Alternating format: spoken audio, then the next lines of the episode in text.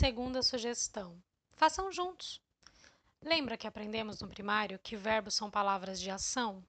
Bom, pai é verbo tanto quanto mãe. Should deve fazer tudo o que a biologia permite, ou seja, tudo menos amamentar. Às vezes, as mães, tão condicionadas a ser tudo e a fazer tudo, são cúmplices na redução do papel dos pais.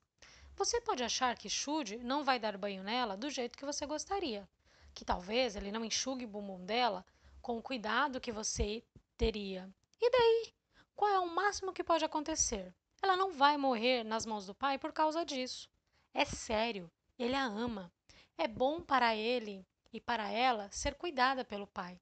Então, relaxe, esqueça seu perfeccionismo, deixe de lado seu senso socialmente condicionado de dever. Dividam igualmente a criação. Igualmente depende, claro, de ambos, e vocês vão dar um jeito nisso, prestando atenção às necessidades de cada um. Não precisa ser uma divisão literalmente meio a meio, ou um dia você, um dia ele, mas você vai saber se estão dividindo igualmente. Vai saber por não se sentir ressentida, porque quando há igualdade, não existe ressentimento. E por favor, abandone a linguagem da ajuda. Should não está ajudando você ao cuidar da filha dele, está fazendo o que deveria fazer. Ao dizermos que os pais estão ajudando, o que sugerimos é cuidar dos filhos é território materno, onde os pais se aventuram corajosamente a entrar. Não é. Você consegue imaginar quantas pessoas seriam hoje mais felizes, mais equilibradas e contribuiriam mais com o mundo se os pais tivessem tido presença ativa durante a infância delas? E nunca diga que Should está de babá. Quem trabalha como babá não vê o bebê como sua principal responsabilidade. Should não merece nenhum elogio ou gratidão especial, nem você. Ambos escolheram pôr uma criança no mundo e ambos têm igual responsabilidade por essa criança. Seria diferente se você fosse mãe solo, por escolha ou pelas circunstâncias, pois aí não teria a opção de fazer juntos. Mas você não deve ser mãe solo isto é, fazer as coisas sozinha, a menos que seja realmente mãe solo. Certa vez, meu amigo Niwabu me contou que a esposa o deixou quando os filhos eram pequenos e por isso ele, viou, ele virou pai, querendo dizer é, que era ele quem cuidava da criação deles no dia a dia. Mas ele não estava sendo pai, estava apenas sendo pai.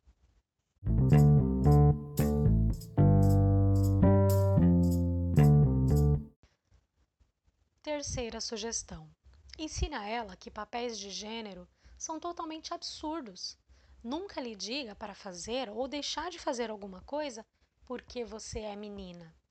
Porque você é menina nunca é razão para nada, jamais. Lembro que me diziam quando era criança para varrer direito, como a menina, o que significava que varrer tinha a ver com ser mulher. Eu preferiria que tivessem dito apenas para varrer direito, pois assim vai limpar melhor o chão. E preferiria que tivessem dito a mesma coisa para os meus irmãos.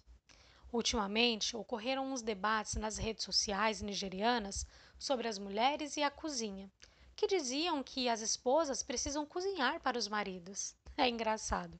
Quero dizer, engraçado como uma coisa triste que em 2016 ainda estejamos falando de cozinhar como uma espécie de teste de boa esposa para as mulheres. Saber cozinhar não é algo que vem pré-instalado na vagina. Cozinhar se aprende. Cozinhar, o serviço doméstico em geral, é uma habilidade que se adquire na vida e que, teoricamente, homens e mulheres deveriam ter. É também uma habilidade que às vezes escapa tanto aos homens quanto às mulheres. Também temos que questionar a ideia do casamento como um prêmio para as mulheres pois é o que está na base desses debates absurdos. Se pararmos de condicionar as mulheres a verem um casamento dessa forma, não precisaremos discutir tanto se uma esposa precisa cozinhar para ganhar esse prêmio. Acho interessante como o mundo começa a inventar papéis de gênero desde cedo. Ontem fui a uma loja infantil para comprar uma roupa para X-alum. Na seção das meninas havia umas coisas pálidas, espantosas, em tons de rosa desbotado. Não gostei. A seção dos meninos tinha roupas num azul forte e vibrante. Como achei que o azul ia ficar lindo em contraste com a pele morena dela e sair melhor nas fotos, comprei uma roupinha azul. A moça do caixa me disse que era o presente ideal para um garotinho. Falei que era para uma menininha. Ela fez uma cara horrorizada. Azul para uma menina? Fico imaginando quem foi o gênio do marketing que inventou essa dualidade rosa-azul. Havia também uma seção de gênero neutro, com aquela infinidade de cinzas sem graça. Gênero neutro é outra bobagem, porque tem como premissa a ideia do masculino como azul e do feminino como rosa, sendo o gênero neutro uma categoria própria. Por que não organizar as roupas infantis por idade e expô-las em todas as cores? Afinal, todos os bebês têm corpo parecido. Olhei a seção de brinquedos, também organizada por gênero. Os brinquedos para meninos geralmente são ativos, pedindo algum tipo de ação, trens, carrinhos. E os brinquedos para meninas geralmente são passivos, sendo a imensa maioria bonecas. Fiquei impressionada com isso.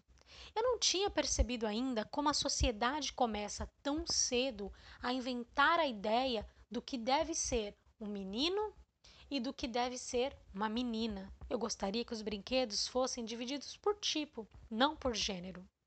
Já contei sobre a vez que fui a um shopping americano com uma menina nigeriana de 7 anos e a mãe dela?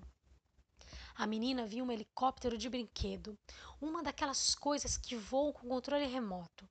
Ela ficou fascinada e pediu um. Não, disse a mãe. Você tem suas bonecas. E a menina respondeu: Mamãe, é só com boneca que vou brincar? Nunca me esqueci daquilo. A intenção da mãe era boa, claro. Era bem versada nas ideias de estereótipos de gênero. Meninas brincam com bonecas e meninos brincam com helicópteros. Agora me pergunto, um pouco sonhadora, se a menininha não teria virado uma engenheira revolucionária se tivessem dado a ela a chance de explorar aquele helicóptero. Se não, empregarmos a camisa de força do gênero nas crianças pequenas, daremos a elas espaço para alçar todo o seu potencial. Por favor, veja Xalum como indivíduo, não como uma menina que deve ser de tal ou tal jeito. Veja seus pontos fortes e seus pontos fracos de maneira individual. Não a meça pelo que uma menina deve ser, meça-a pela melhor versão de si mesma. Uma jovem nigeriana uma vez me contou que passou muitos anos se comportando como um menino. Gostava de futebol e não achava graça em vestidos, até que a mãe a obrigou a abandonar os seus interesses de menino e agora ela agradece a mãe por ajudá-la a começar a se comportar como menina. A história me deixou triste. Fiquei imaginando o que ela teve de abafar e silenciar dentro de si. O que sua personalidade perdeu, pois aquilo que a moça chamava de se comportar como menino era, na verdade, se comportar como ela mesma. Outra conhecida, uma americana, me contou uma vez que levou o filho de um ano a um espaço de recreação infantil em que várias mães levavam seus bebês e percebeu que as mães das meninas eram muito controladoras, sempre dizendo: não pegue isso, ou pare e seja boazinha, e que os meninos eram incentivados a explorar mais.